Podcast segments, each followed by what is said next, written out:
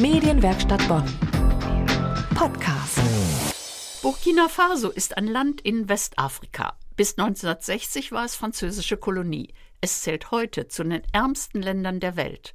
Eine Bonner Ärztin, die Internistin Maria Radloff aus Bad Godesberg, ist Vorsitzende des Vereins Kindern Zukunft geben und ist heute bei uns im Studio. Guten Abend, Frau Radloff. Guten Abend, Frau Altenburg. Sie sind Vorsitzende des Vereins Kindern Zukunft geben. Es geht dabei um drei Projekte in Burkina Faso.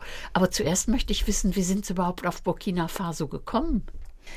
Ich habe eine Bekannte aus Burkina Faso, die mich 2007 gefragt hatte, ob ich ihr vielleicht helfen könnte, ein soziales Projekt in Burkina zu unterstützen. Das hat mich sehr interessiert und ich habe dann ziemlich schnell die erste Reise nach Burkina unternommen und, und war sofort fasziniert von dem Land. Und Sie haben dann auch gesehen, was nötig ist, weil ich eben gesagt habe, es ist eines der ärmsten Länder der Erde. Ja, man kann an jeder Ecke die Ärmel aufkrempeln, aber man wird gleichzeitig belohnt von den nettesten Menschen der Welt. Was konnten Sie denn bisher mit Ihrem Engagement erreichen? Oder was haben Sie bisher gemacht dort? Wir haben leider unser erstes großes Projekt, ein Waisenhaus aufzubauen, nicht realisieren können. Das war einfach eine Nummer zu groß für uns. Aber ich hatte in der Zwischenzeit kleinere afrikanische Projekte kennengelernt und wir haben dann zusammen beschlossen, dass wir diese unterstützen wollen. Und das tun wir seitdem. Und was ist das zum Beispiel? Wir haben eine Stadtrandschule ähm, in einem der ärmsten Gebiete von Ouagadougou, der Hauptstadt. Dort werden 125 Kinder unterrichtet das ist unser erstes Projekt, das wir volltragen. Wir haben als zweites ein Behindertenzentrum, das wir unterstützen, damit die Kinder dort überhaupt unterkommen und aufgenommen werden können.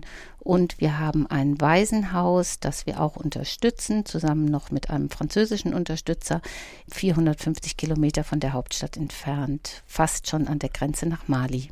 Hier wird ja auch viel gesprochen über Integration oder Inklusion. Und ich habe gelesen, es werden auch Kinder, die mit dem Rollstuhl unterwegs sind oder so, zur Schule gebracht, was ja nicht selbstverständlich ist. Ja, das ist die Aufgabe des Behindertenzentrums. Das ist eine auch ursprünglich eine Elterninitiative gewesen, ein Verein, der sich ähm, auf die Fahne geschrieben hat, dass neurologisch kranke Kinder unterstützt und unterrichtet werden. Und das ist eines der schönsten Zentren, die man sich vorstellen kann, mit einem ungeheuren Engagement der Kräfte vor Ort, mit einer liebevollen Zuwendung. Dort werden ähm, Down-Syndrom-Kinder unterrichtet. Dort werden Kinder mit neurologischen Störungen, Spastiker-Kinder unterrichtet. Und es ist immer ein fröhliches Unternehmen dort. Und wir tragen dazu bei, dass die Kinder dort hingebracht werden, dadurch, dass wir Benzingeld bezahlen und ähm, die Lehrer unterstützen. Sie sind ja nun Ärztin.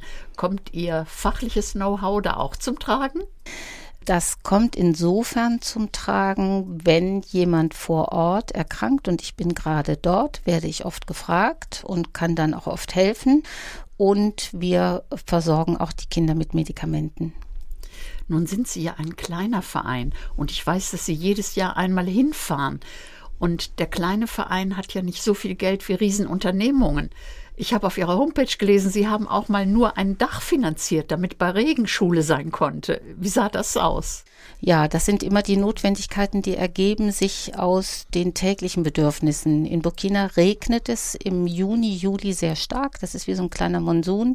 Und ähm, die Bausubstanzen sind natürlich nicht sehr stabil. Und dann fällt schon mal ein Dach zusammen, das dann schnell wieder aufgerichtet werden muss, damit überhaupt der Unterricht weitergeht. Und das ist uns inzwischen gelungen, das doch sehr zu stabilisieren.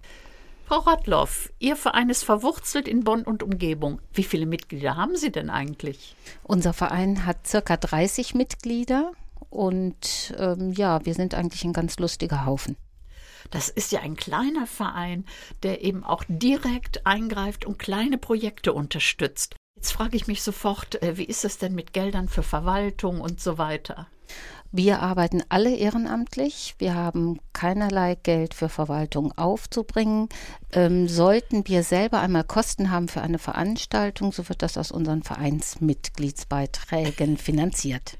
Und im Verein wie geht es dazu? Sie fliegen ja einmal im Jahr hin und gucken sich die Projekte an.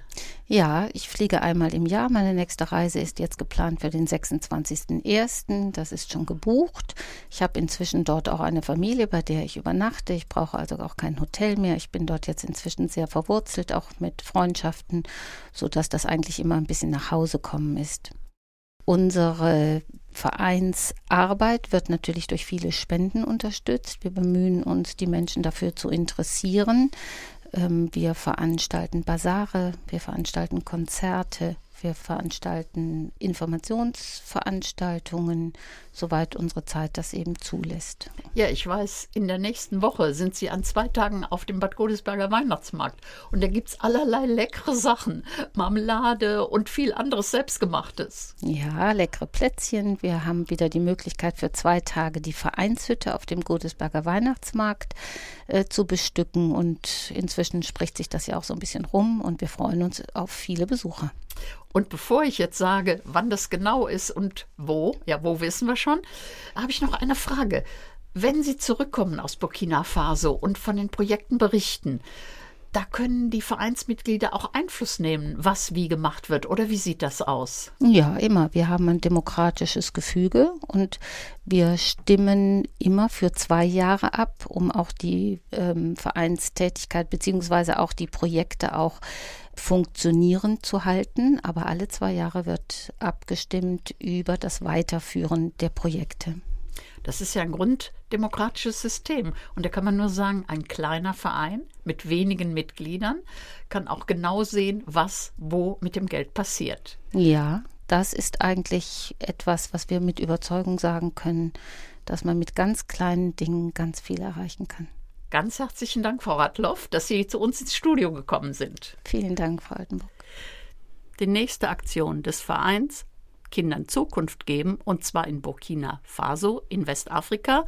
Die nächste Aktion ist auf dem Godesberger Weihnachtsmarkt am 5. und 6. Dezember. Also in der kommenden Woche gehen Sie hin und gucken Sie, was da leckeres verkauft wird und schönes Marmelade und gebasteltes, selbstgemachtes und die Spendengelder kommen all den Aktionen in Burkina Faso, den kleinen Projekten zugute. Medienwerkstatt Bonn. Mehr Beiträge auf medienwerkstattbonn.de.